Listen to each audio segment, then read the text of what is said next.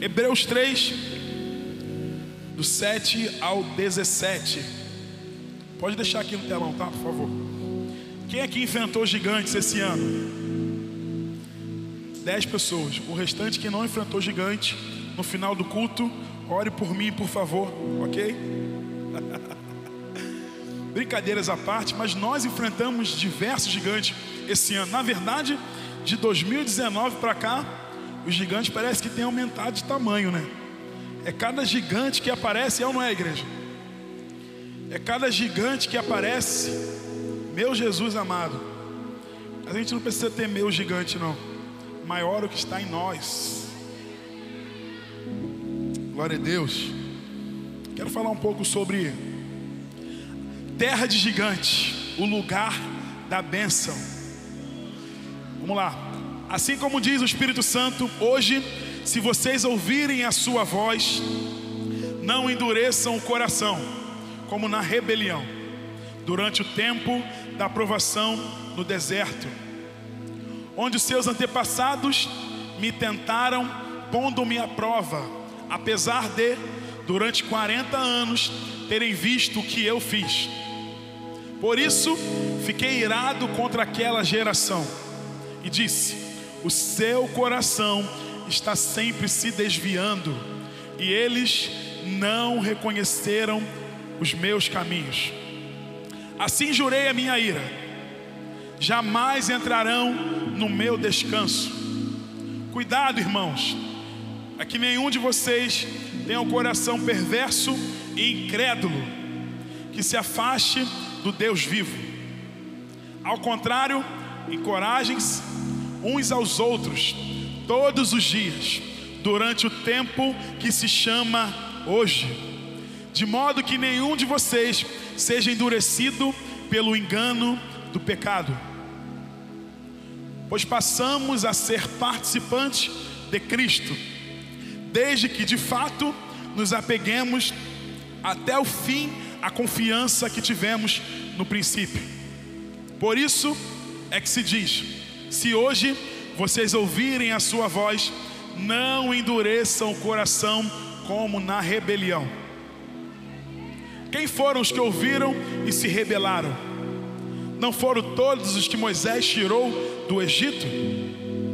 Contra quem Deus esteve irado durante 40 anos? Não foi contra aqueles que pecaram, cujos corpos caíram no deserto. Pai, esta é a Sua palavra. Obrigado pela tua palavra, porque ela é lâmpada para os nossos pés e luz para o nosso caminho. O Espírito Santo cumpre a sua grande obra nesse lugar. Nós sabemos que é o Senhor, é o Senhor, é o Senhor quem traz sobre o homem o senso, o senso de urgência sobre uh, ser salvo pelo Senhor. Obrigado, porque é o Senhor quem convence o homem do pecado, da justiça e do juízo. Nós te damos liberdade nesse lugar. Espírito Santo, fique à vontade para cooperar com o avanço da sua obra nesse lugar, salvando a muitos. Obrigado. Nosso coração está como terreno fértil, Pai. Vem com a tua palavra como semente, e eu tenho certeza que ela vai frutificar, Pai. No nome de Jesus. Amém, amém e amém. O escritor de Hebreus está citando o povo no deserto anos, anos e anos atrás. Para quê? Por que, que ele está citando os antepassados? Para encorajar os daquela época, porque eram épocas diferentes. Então ele estava encorajando. Por quê que ele estava encorajando? Porque eles estavam com o pensamento de voltar às velhas práticas, de voltar a uma vida antiga que não era uma vida voltada ao Senhor. Eles se converteram ao cristianismo, estavam tentando voltar ao judaísmo, né? o judaísmo que não crê em Cristo Jesus.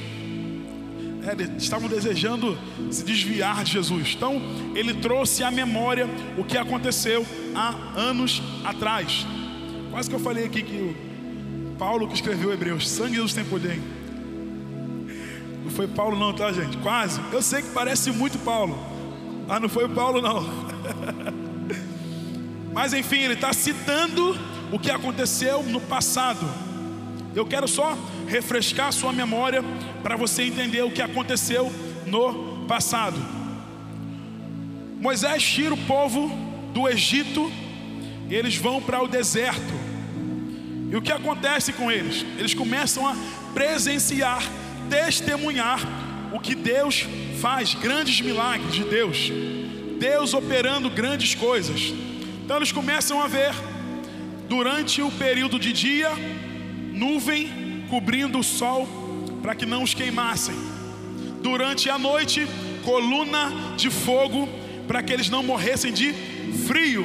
Deus estava guardando, protegendo o seu povo. Eles começaram a ver as sandálias crescendo junto com os pés, porque os anos foram passando. Eles começaram a ver as roupas não se desgastando. Vejo olhos arregalados. Só que na história não, né? História da carochinha não, tá? Deus realizava milagres mesmo. Na verdade, Deus ainda realiza milagres. E é interessante porque por 40 anos eles visualizaram, presenciaram, testemunharam Deus operando grandes milagres. A comida em que Deus enviava para eles não era uma comida de sobra, ou seja, ó, enviei isso daqui, sobrou, vocês comem amanhã. Não, era diária, diariamente Deus enviava comida para eles. Para os pentecostais, diariamente Deus enviava o maná para eles. Tem pentecostal aqui, gente? Recebiam diariamente uma comida diferente, algo diferente, todos os dias. Então eles estão presenciando Deus operar grandes coisas naquele lugar por 40 anos. E aí, eles se deparam com uma situação. Deus vai até Moisés e diz: Moisés, separa doze líderes, doze chefes de tribo, de tribos, doze líderes, para que eles possam ir à terra em que eu já dei a vocês.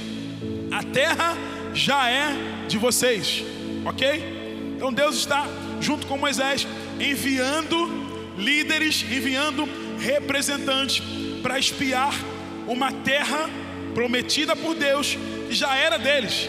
A terra já era deles. Para comprovar, vamos ler aqui, por favor, Números 13. Isso.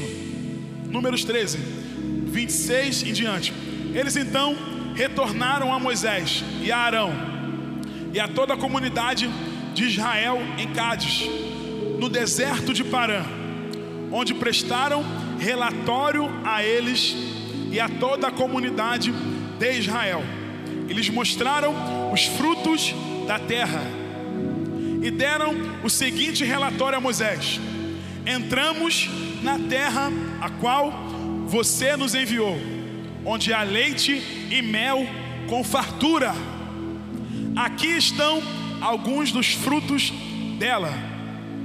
Mas o povo que lá vive é poderoso, e as cidades são fortificadas e muito grandes. Também vimos descendentes de Enac. Os amalequitas vivem no Negueb. Os ititas, os jebuseus, os amorreus vivem na região montanhosa. Os cananeus vivem perto do mar e junto ao Jordão. Então Caleb fez o povo calar-se perante Moisés e disse: Subamos e tomemos posse da terra, é certo que venceremos. Mas os homens que tinham ido com ele disseram: Não podemos atacar aquele povo, é mais forte do que nós. E espalharam entre os israelitas um relatório negativo acerca daquela terra. Disseram: a terra para a qual fomos em missão de reconhecimento devora os que nela vivem. Todos os que vimos são de grande estatura. Vimos também os gigantes, os descendentes de Enac, diante de quem parecíamos gafanhotos a nós e a eles. Então eles recebem uma grande missão. Quem recebe, pastor? os doze líderes recebem uma grande missão. Que missão é essa? Espiar a terra em que Deus prometeu para eles. Espiar a terra que era prometida por Deus. Eles vão visualizar essa terra. Doze líderes, começando do jeito certo. Estão começando do jeito certo, obedecendo a Deus e obedecendo ao seu líder Moisés. Então estão nesse lugar, vão para esse lugar e começam a presenciar que a terra é boa. A terra tem leite e mel com fartura, porque tudo que Deus faz, Deus não faz nada com escassez. Tudo que Deus faz é com fartura. Deus é grande. Você vê que Deus cria uma terra desse tamanho, cria uma lua desse tamanho, cria um sol gigantesco. Deus é extravagante e para abençoar, Deus também é extravagante. Três pessoas comigo aqui. Você não está entendendo. Sobre você e sobre a sua casa, Deus não vai fazer da forma que você pede. Porque o nosso Deus, Ele opera além do que pedimos, pensamos ou podemos imaginar. Vai ser além. O que Deus vai fazer sobre você, sua casa e sobre a sua família será além, muito além, será gigantesco. Então eles começam a observar uma terra com fartura, uma terra onde manda leite e mel. A terra era tão farta, irmão, que dois homens, para carregar um cacho de uva, era necessário dois homens, um cacho de uvas. Tem noção disso? De tão, de tão boa que era a terra, de tão maravilhosa que era, que era a terra. Porém, para tomar posse daquela terra, eles precisavam enfrentar os gigantes. Eu entrei no Uber esses dias. Entrei no Uber esses dias, cansado. Falei, meu Deus do céu. Eu falei com o motorista assim: falei, irmão, ninguém nunca me falou que no manual da vida adulta existiam alguns gigantes para a gente enfrentar. Eu não é, gente. Minha mãe nunca falou isso, minha mãe. Te amo, mãe. Deve estar assistindo a gente agora. Minha mãe nunca me disse que no manual da vida adulta estava escrito, ó, gigante, boleto, Gigante, boleto. Gigante, boleto. Mas é interessante porque os gigantes cooperam com o nosso crescimento. Os gigantes cooperam com a nossa organização e com o nosso preparo. É interessante porque Deus poderia enviar o povo para aquele lugar e o lugar está vazio, sem ninguém. Poderia ou não poderia? Só que Deus não queria um povo imaturo. E o gigante amadurece. Silêncio da morte. Ninguém quer enfrentar gigantes, irmão. Ninguém deseja enfrentar gigantes. Eu sei disso. Só que o gigante coopera com o nosso crescimento e amadurecimento. Os gigantes não vão acabar com você. Os gigantes vão te impulsionar para o novo de Deus na sua vida. E esse novo de Deus não vem com escassez, esse novo de Deus vem com fartura. Então eles reconhecem a terra, o terreno é bom. Eles voltam com relatório para Moisés: Moisés, o terreno é bom, a terra é fértil, a terra é boa.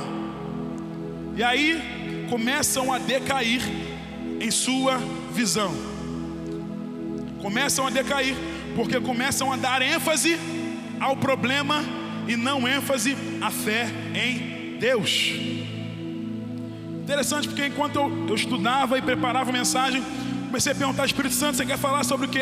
Ele falou: fala contra a incredulidade. Assim, Senhor? Contra a incredulidade. Sim, vocês não tratam o pecador com amor, mas o pecado com rigor? Sim. Então, essa mensagem é uma mensagem de fé e de esperança, mas é uma mensagem que vai te trazer uma fé madura. Nós precisamos de uma fé madura, porque uma fé madura nos leva a grandes lugares. Ter fé em Deus é desfrutar de uma vida de descanso e não apenas de um período de descanso. A bênção de Deus é eterna e não temporária. Nós precisamos termos fé em Deus. E eu não estou falando, irmão, fé de tatuar na pele, fé, fé de colocar um adesivo no seu carro, fé. Não, irmão, eu estou falando de fé, de entregar tudo a Deus e confiar plenamente nele. Vocês sabiam que o pecado de Adão não foi a desobediência? O pecado de Adão foi a incredulidade. O pecado de Adão foi a incredulidade, não crer no que Deus falava para ele. A fé, a fé, ela agrada a Deus. Mas e a falta de fé? Silêncio da morte. A falta de fé, ela desagrada a Deus. Mas nós temos uma igreja que ama agradar a Deus nesse lugar. Nós temos uma igreja que se alegra em agradar o coração de Deus nesse lugar. Então eles começam a cair no pecado da incredulidade. Quem, pastor? Os doze líderes que foram enviados para um lugar maravilhoso, para espiar uma terra maravilhosa. A pergunta que eu tenho para vocês é: você tem fé suficiente para viver as promessas de Deus? Eu me perguntei isso ontem. Falei, Wellington, você tem fé suficiente para viver as promessas de Deus? Eu comecei a me analisar de verdade. Eu fiz o check-up aqui dentro. Falei, Jesus amado, será que eu tenho? Aí perguntei a Maria: Maria, você tem fé suficiente para viver as promessas de Deus? Maria falou: Amor, deixa eu dar uma olhadinha aqui dentro, fazer um check-up geral aqui, para saber se eu tenho. Aí o Espírito Santo falou comigo: Calma, Wellington, calma. Se você tiver a fé do tamanho de um grão de mostarda, você pode mover montanhas. Calma, Wellington. Se você tiver a fé do tamanho da menor semente do mundo, você pode mover montanhas. Então não fique se cobrando. Eu preciso que a minha fé aumente. Calma. A fé é um músculo. Mediante a palavra de Deus, a sua fé vai aumentando. Mediante a palavra de Deus, a sua fé vai aumentando. A fé vem pelo ouvir e ouvir a palavra de. Os doze líderes começam a cair no pecado da incredulidade. Estão começando do jeito certo, mas estão caindo no pecado da incredulidade. Hoje vamos aprender atitudes que nos levam a desfrutar de uma vida de fé. Vocês estão prontos aí? Vira para o seu irmão, por favor. Fala o seguinte: aperte os cintos, nós vamos decolar. Eu começo a pregar aqui, ok? Vamos lá. Atitudes que nos levam a viver, a desfrutar de uma vida de fé. Nessa situação, nós lemos aqui, eles estão totalmente aterrorizados, porque visualizaram o gigante. Só que a ênfase no gigante tornou o gigante três vezes maior. A ênfase no gigante tornou o gigante muito maior, porque o problema tem o tamanho em que nós damos para ele. Leandro Almeida fala sobre isso. Nosso pastorzão. Sabe? Então, para desfrutar de uma vida de fé, nós precisamos ouvir com atenção o que o Espírito Santo diz à igreja. Ouça com atenção o que o Espírito Santo fala a você. E aqui, irmão, eu quero em nome de Jesus quebrar algumas coisas. Não dá para a gente ficar terceirizando relacionamento com Deus. Por muito tempo eu quero ouvir Deus, eu vou na casa da irmã Fulaninha. Eu quero ouvir Deus, eu vou na casa do profeta tal. Eu amo os profetas, eu venho da Assembleia, tá gente? Você sabe que os dons fluem muito na Assembleia. Tem alguém aqui que veio da Assembleia também? Tamo junto, meu irmão. Eu também amo Machado, eu gosto do manto. Mas nós não podemos terceirizar um relacionamento com Deus através dos profetas. Não dá. Não dá para fazer isso. Deus deseja se relacionar com você tete a tete e não uma relação terceirizada. Não dá, eu sou casado com Maria, nós temos 13 anos juntos, quase que eu errei aqui. Sangue de Jesus tem poder. Nós temos 13 anos juntos, 7 anos de casado. Não dá para eu tentar falar com Maria, me relacionar com Maria, terceirizando. Por quê? Porque isso não gera intimidade. A intimidade vem durante o relacionamento. E aí você começa a conhecer a pessoa em que você está se relacionando, que no caso aqui é o nosso Deus, que deseja relacionamento. Ele ama relacionamento, até porque não era Adão que subia aos céus para conversar com o Senhor, era ele que descia ao Éden para se relacionar com Adão. O, pode aplaudir, irmão, aplaudir de verdade, pelo amor de Deus.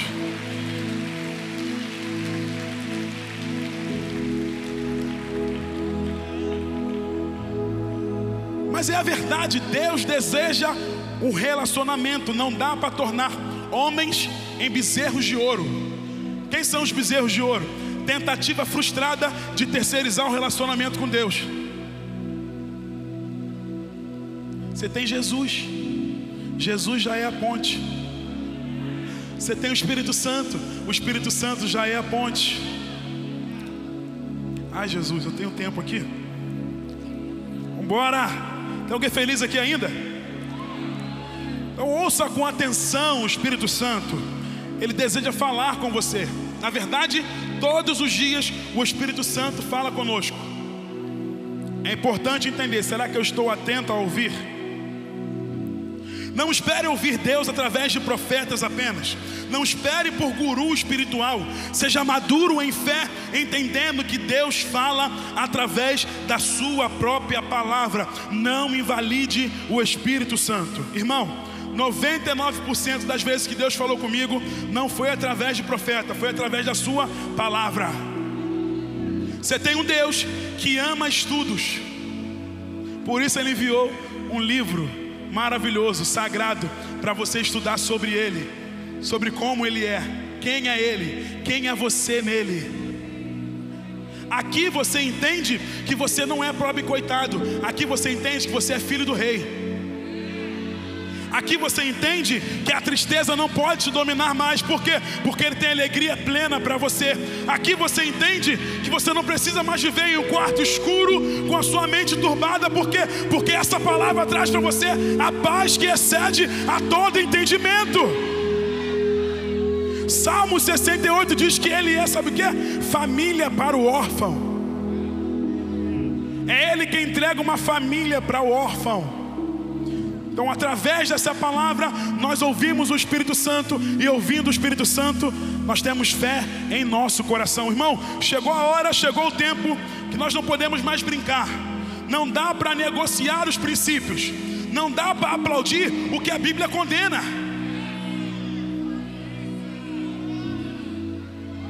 Vocês estão comigo aqui ainda? Não dá para aplaudir o que a Bíblia está condenando, irmão. Não dá. Nós não podemos negociar os nossos princípios. A palavra é o nosso guia. Silêncio na mostra. Vamos lá, irmão. Até o final você vai glorificar, viu? A palavra é o nosso guia. Não dá. Não dá. A Bíblia está condenando e a gente está aplaudindo. A gente não pode fazer isso. Não. Não, pastor, mas. Ah, depois dos 450 anos de silêncio de Deus, eu só ouço ali a parte do Novo Testamento ali. Como assim? A Bíblia toda é repleta de graça, irmão. Toda. Como assim, pastor? A graça não veio só depois de Jesus? Jó experimentou o que, irmão? Adão experimentou o que? Adão poderia ter sua vida ceifada, porque desobedeceu e não creu em Deus, mas foi poupado. Isso é graça. Moisés feriu a rocha e recebeu o que de Deus? Graça. Davi pegou a mulher de outro cara. Vamos falar a verdade, irmão, isso é Bíblia. Davi pegou, olhou para a mulher do cara na janela, foi lá e se deitou com a mulher do cara. Aí Davi é reconhecido como que? O homem segundo o coração de Deus. Se isso não é graça, eu não sei o que é. De Gênesis a Apocalipse, a graça de Deus está estabelecida. E tem graça sobre vocês hoje aqui nesse lugar. Tem graça sobre sua casa, graça sobre a sua família. Então Deus deseja falar através da sua palavra. Grava isso, através da sua palavra. E é interessante porque existem pessoas, pessoas que tendem a mania de minar a nossa fé. É ou não é? Não olha para o lado em nome de Jesus. Não grava esse áudio e manda no WhatsApp em nome de Jesus. Pelo amor de Deus. Ok? Sua guerra não é contra a carne e nem contra sangue. Mas seja firme em silenciar as vozes que tentam paralisar a sua fé. Contra quem deseja minar a nossa fé, nós não podemos negociar. Aí, pastor, se eu cortar aqui, vão achar que eu sou ruim. Ruim, irmão, é viver fora dos caminhos do Senhor. Nós precisamos silenciar aquilo que não faz parte do reino de Deus, aquilo que tenta minar a nossa fé em Deus. Repara que Caleb fez isso. Enquanto eles estão trazendo um relatório negativo, Caleb silencia. Não estou dizendo que você faz isso aqui não, tá? Mas eu vejo Caleb, oh, ops, quietinho. Eu ia falar cala a boca, mas não posso falar isso não. Quietinho. Deixa eu dar o meu relatório aqui. A terra é boa. Se a gente subir, a gente consegue conquistar. O que eu aprendo com isso aqui? Eu preciso andar com pessoas de fé. Eu preciso andar com pessoas de fé.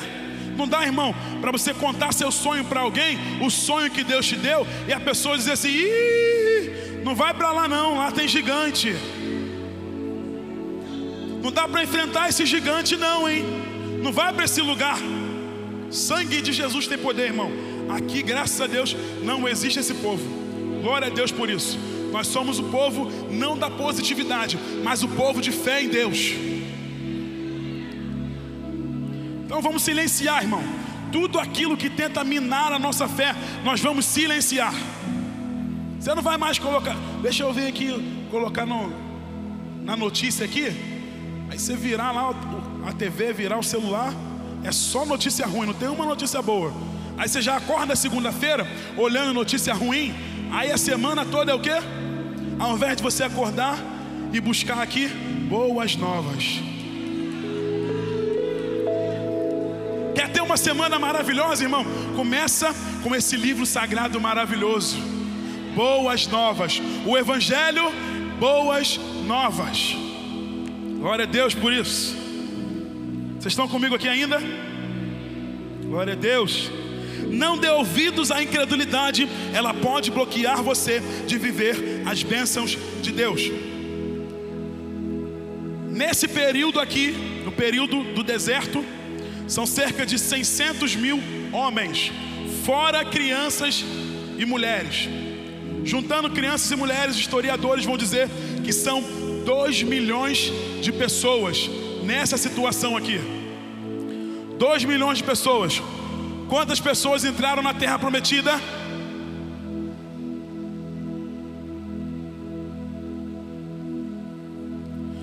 Dois milhões de pessoas que tiveram a sua fé minada por quem estava começando do jeito certo, mas a sua fé foi declinando. Porque o que importa não é como começa, é como termina. Dois milhões de pessoas enganadas por quem começou do jeito certo, mas estava terminando do jeito errado. Somente duas pessoas entraram na terra prometida. Quem? Josué e Caleb. Porque eles creram em Deus. Creram em Deus. Por isso você não pode dar voz à incredulidade. Eu sei que o que Deus fala com você parece ser muito grande. Só que quem vai realizar não é você. Então é grande para você, mas para ele é fácil de resolver. Vou falar pro pessoal aqui, pessoal pentecostal aqui. Eu sei que parece gigantesco realizar o que Deus tem te mostrado. Só que quando Ele te mostra, é Ele quem realiza e não você. É Deus quem realiza e não você. Por isso, não precisa se espantar. Pastor, eu olhei para aquilo lá, mas ó, a dificuldade é essa, essa, essa, essa, essa, essa. Está dando voz à incredulidade. E é um perigo. Porque o povo deu voz à incredulidade e não experimentaram da terra prometida. Só que vocês vão experimentar, porque vocês estão tendo a possibilidade de ter a fé alimentada através da palavra de Deus, para experimentarem a boa, perfeita e agradável vontade de Deus. Então, não dê voz à incredulidade. Não dê voz à incredulidade. Você não foi chamado para andar por vista, você foi chamado para andar por fé. Eu sei que os seus olhos estão vendo uma coisa e Deus está falando outra. Se Deus fala no mundo espiritual, já é uma realidade. Você não entendeu? Deus falou que sua família vai se entregar a Jesus aqui. Deus falou que vai tirar teu marido das drogas, vai tirar teu filho ah, das baladas. Se Deus falou, irmão, no mundo espiritual já é uma realidade. Se Deus falou que a sua família será reconstruída no mundo espiritual, já é uma realidade. Não dê voz à incredulidade. Não dê voz. Os próprios líderes escolhidos para essa missão tiveram a capacidade de desencorajar o povo de Deus, trazendo um diagnóstico totalmente negativo e não de fé. Os olhos estavam focados no problema e não na fé em Deus que prometeu entregar-lhes a terra que mana leite e mel. Irmão, tudo isso aqui é para que você não seja enganado, ok?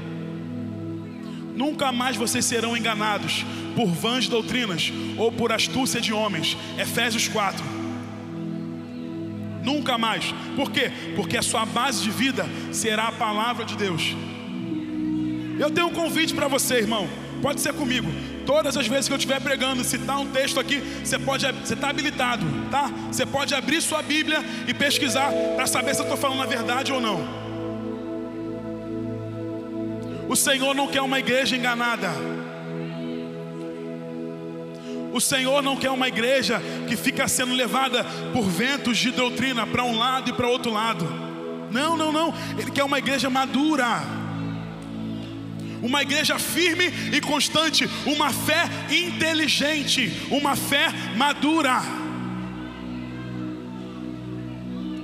Deus te trouxe nessa noite para te dizer: Eu estou amadurecendo a sua fé.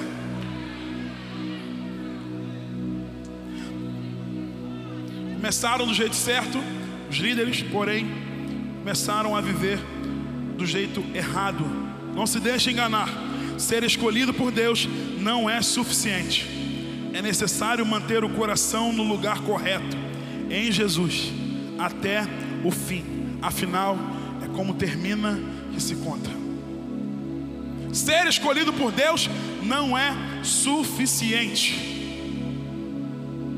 Não dá para ser salvo por Jesus e viver uma vida como se não tivesse sido salvo. Pastor, eu tenho fé. Eu amo a Jesus. Se eu amo a Jesus, eu preciso praticar o que Jesus me ensina. Sabe por quê? Se você não pratica o que Jesus te ensina, o que a palavra te ensina, você esquece a sua própria identidade. Sério, pastor, sério? Tiago 1 diz: Não sejam apenas ouvintes, mas praticantes desta palavra, porque um homem, o homem que ouve essas palavras e não as pratica é semelhante ao homem que vê o seu próprio reflexo no espelho e quando sai do espelho esqueceu a sua própria identidade. O convite de Deus hoje para você é: pratica o que eu estou te dizendo, pratica o que eu falo com você, com certeza a sua vida será maravilhosa. Maravilhosa. Então você não nasceu de novo para viver uma vida de práticas diferentes das práticas em que Deus colocou, estabeleceu para você viver. Não. Você nasceu de novo para experimentar a boa, perfeita, agradável vontade de Deus através da Sua palavra. Nós precisamos de fé, irmão. No mundo de hoje, nós precisamos de fé. Nós não nascemos apenas para termos informações, Nós nascemos para termos revelação plena de Deus. O desejo de Deus é que tenhamos plenitude em todas as áreas da nossa vida. Plenitude divina em todas as áreas da nossa vida. Então, no mundo de hoje, no meio desse mundo de caos e descrédito, nós temos um relatório de fé e esperança. Nós vamos encorajar o máximo de pessoas possíveis. Nada vai nos calar, nada vai nos paralisar. Temos fé em nossos corações, temos fé em nossos lábios, temos fé em nossas canções, temos fé na palavra de Deus. Nós cremos em Cristo Jesus. Ele é o autor e consumador da nossa fé.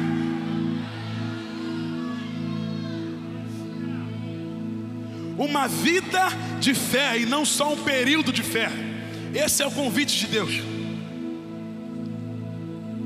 Eu creio em Deus, então vou reagir com fé.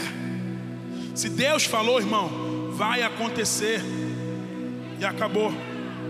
Só que nós precisamos crer, crer que Ele é bom. Nós precisamos experimentar da bondade de Deus. Provem e vejam que o Senhor é bom provem e vejam que o Senhor é bom. E eu sei, irmão, nós andamos por aí, principalmente no Rio de Janeiro, e nós temos diversos relatórios. Ó, oh, não entra nesse lugar aí não, tem barricada, hein? Não entra nesse lugar aí não que é perigoso. Ó, oh, você precisa se mudar porque esse lugar aí é perigoso. Eu creio, irmão, em uma igreja onde vai botar o pé no lugar perigoso e esse lugar vai experimentar da paz de Deus. Eu creio, irmão, em uma igreja que vai pisar nos hospitais e os hospitais vão experimentar da cura divina de Deus, irmão. Eu creio que nós vamos visitar os lugares carentes e esses lugares vão experimentar da vontade de Deus. Deus estabelecendo a sua fartura sobre esses lugares. Só que nós precisamos crer nisso. Nós precisamos responder com fé a palavra de Deus. Nós precisamos responder com fé a palavra de Deus, até porque quando o filho do homem voltar, ele vai procurar o que? Aqueles que falam bem no microfone? O que, que ele vai procurar na terra? Quando o filho do homem voltar, ele vai procurar fé na terra. Será que ele vai encontrar fé na terra? Eu creio que sim, porque aqui tem uma igreja de fé. Eu creio que sim, porque aqui existem homens e mulheres de fé que amam a palavra de Deus. Fé na terra. Eu não estou vendo Deus, mas eu creio no Senhor. Eu não estou vendo com os meus olhos naturais, mas eu creio no Senhor. Eu só vejo gigante, mas eu creio no Senhor. Eu só vejo problema, mas eu creio no Senhor. Se for preciso, Pai, eu fecho os meus olhos. Se for preciso, eu fecho os meus olhos para que eu veja apenas a tua glória, o teu poder e o teu agir. Nessa batalha não tereis que pelejar, o Senhor pelejará por vós e vos calareis.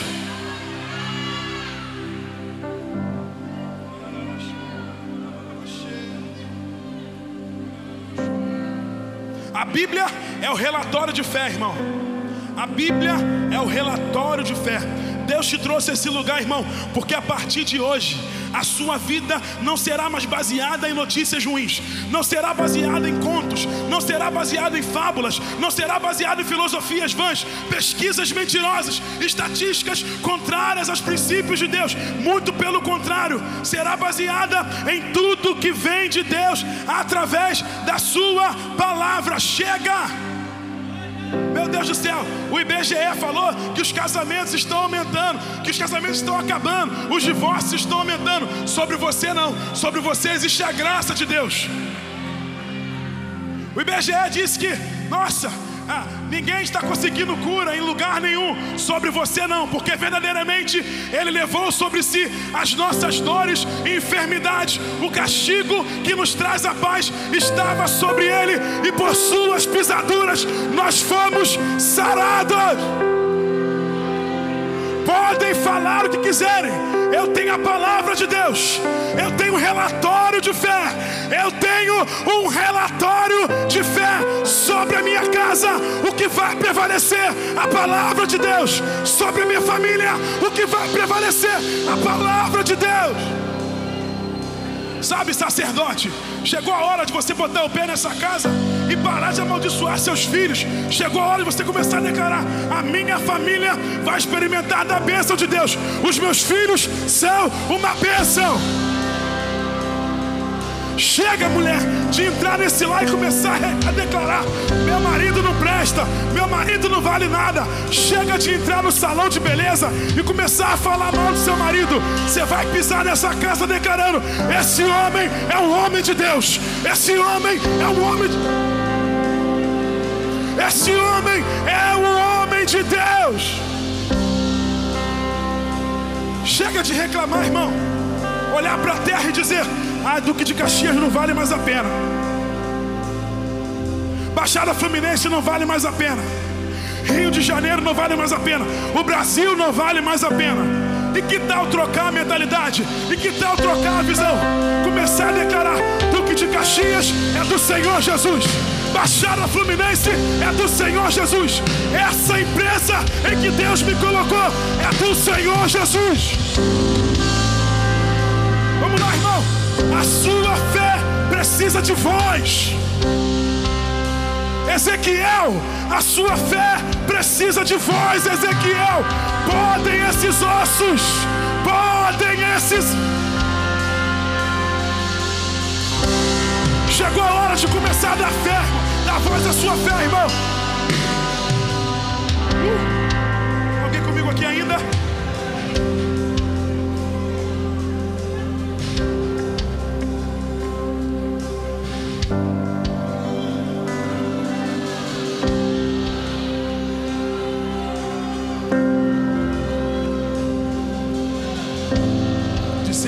Nós: depois de 2019, ninguém mais seria curado.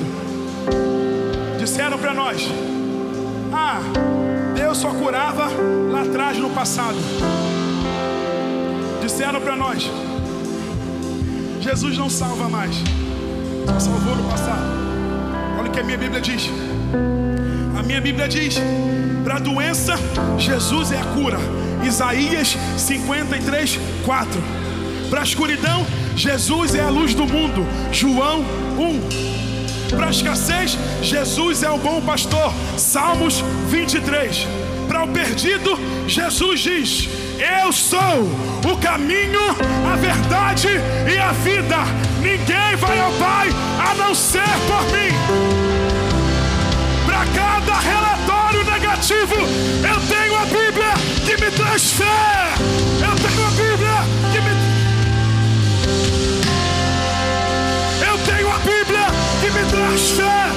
Disseram para você, não tem mais jeito para você. Eu te digo, o Senhor Jesus te trouxe esse lugar para te dizer: eu vou solucionar esse caso, eu vou transformar a sua vida por completo.